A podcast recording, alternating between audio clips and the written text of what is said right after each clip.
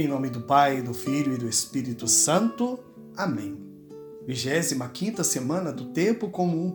Quarta-feira, 22 de setembro, é dia de Santo Inácio de Santiago. Lourenço Maurício nasceu no dia 5 de junho de 1686 em Santiago, na Itália. Desde menino, ele cresceu na oração e amadureceu a sua vocação sacerdotal. Em 1717, torna-se capuchinho e muda seu nome para Inácio. Em 1727, passou a residir numa paróquia e tornou-se confessor, tarefa que desempenhou nos últimos 24 anos de vida. A todos recebia com a maior caridade, porque os pecadores eram os filhos mais doentes e necessitados de acolhida e compreensão. Passou a ser chamado de Padre dos pecadores e dos desesperados. Em 1731, o seu bom conceito de guia experiente e sábio o levou a ocupar os cargos de mestre dos noviços.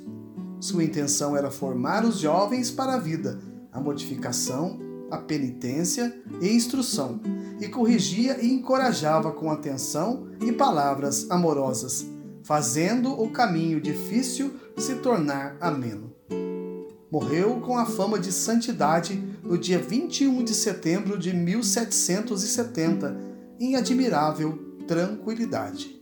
O evangelho de hoje encontra-se em São Lucas, capítulo 9, versículos de 1 a 6. Naquele tempo, Jesus convocou os doze, deu-lhes poder e autoridade sobre todos os demônios e para curar doenças e enviou-os a proclamar o reino de Deus e a curar os enfermos. E disse-lhes: Não leveis nada para o caminho, nem cajado, nem sacola, nem pão, nem dinheiro, nem mesmo duas túnicas. Em qualquer casa onde entrardes, ficai aí, e daí é que partireis de novo. Todos aqueles que não vos acolherem ao sairdes daquela cidade, sacudi a poeira dos vossos pés como protesto contra eles. Os discípulos partiram e percorriam os povoados, anunciando a boa nova e fazendo curas em todos os lugares. Palavra da salvação, glória a vós, Senhor. Meus irmãos e minhas irmãs, a todos vós, graça e paz da parte de Deus nosso Pai e do nosso Senhor Jesus Cristo. Convocou os doze, deu-lhes poder e autoridade. Convocar, chamar para a missão, ser os escolhidos. Hoje começamos a nossa reflexão fundamentando essas palavras que Jesus dirigiu primeiramente aos doze depois aos 72 e agora a todos nós cristãos batizados. A cada um de nós foi dado poder e autoridade, assim como nos mostra o Evangelho de hoje e bem como nos lembrou o Papa João Paulo II na missa inaugural de seu pontificado em 22 de outubro de 1978. Assim ele proclamou: o segundo concílio do Vaticano recordou-nos o mistério de um tal poder e o fato de que a missão de Cristo, sacerdote, profeta, mestre e rei, continua na Igreja. Todos, todo o povo de Deus é partícipe dessa tríplice missão. Portanto, é missão de cada um de nós sermos Cristo para o mundo. É necessário ser igreja onde quer que estejamos. Mas voltando ao desenrolar da palavra, Jesus dá a seus discípulos poder e autoridade sobre todos os demônios e para curar doenças. Aqui fica claro a diferença entre estar doente ou estar sob o domínio do mal. Hoje em dia se prega a ideia de que o maligno é invenção do homem para explicar algumas doenças. Não é bem assim. Podemos constatar que em alguns lugares se prega mais a figura do demônio do que a do próprio Cristo Senhor. Isto seria um enorme erro. Mas negar a existência do inimigo é o mesmo que dizer que Jesus mentiu quando foi tentado no deserto. Seriam alucinações devido ao calor extremo? Não. Jesus foi tentado sim pelo mal. Mas com a palavra de Deus lançada em face ao demônio, Jesus venceu o mal. Porque é Deus e tudo pode.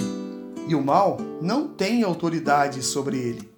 E nem sobre nós, se nos colocarmos sob a sua poderosa proteção. Mas para isso é preciso orar e vigiar sempre. Temos mais um grande tema do Evangelho a ser refletido: o desapego dos bens terrenos. Não leveis nada para o caminho, nem cajado, nem sacola, nem pão, nem dinheiro, nem mesmo duas túnicas. Esta mensagem é para todos nós, mas especialmente direcionada aos que se oferecem ao serviço do sacramento da ordem nossos sacerdotes. Eles se oferecem por inteiro, sem reservas. Deixam tudo para trás para se dedicarem somente à causa do Evangelho. A vestimenta litúrgica revela esta honrosa conduta. Por exemplo, o símbolo, aquele cordão que parece com um cinto. Na verdade, é uma veste litúrgica usada em volta ou acima da cintura.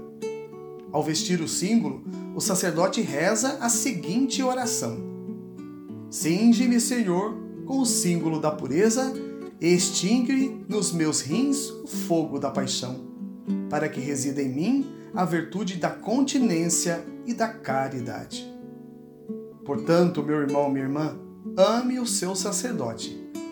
Ser sacerdote é renunciar a tudo que o mundo oferece para ser pescador de homens assim como Jesus pediu a Pedro. E Jesus termina dizendo: Todos aqueles que não vos acolherem, ao sairdes daquela cidade, sacudi a poeira dos vossos pés. Isto nos mostra que a salvação é para todos, mas nem todos estarão dispostos a recebê-la, infelizmente. O coração fechado à graça é incapaz de amar a Deus. Deus respeita a nossa liberdade. É preciso amá-lo e querê-lo tê-lo como Senhor e Deus. Caso contrário, estaremos à mercê da nossa própria sorte, e isso seria muito perigoso. Mas que bom que o amamos e o adoramos no Santíssimo Sacramento. Jesus é vida e é o único remédio para esse mundo que agoniza em dores de parto, pois não enxerga a solução de seus males bem diante de sua face. Jesus. Jesus é aquele capaz de expulsar o mal e de curar o homem de todas as suas enfermidades. Peçamos à Senhora do Carmo sua poderosa intercessão. A vossa proteção recorremos, Santa Mãe de Deus. Não desprezeis as nossas súplicas em nossas necessidades, mas livrai-nos sempre de todos os perigos ó Virgem gloriosa e bendita. Amém. Santo Inácio de Santiá, rogai por nós. São José, rogai por nós. Em nome do Pai e do Filho e do Espírito Santo. Amém.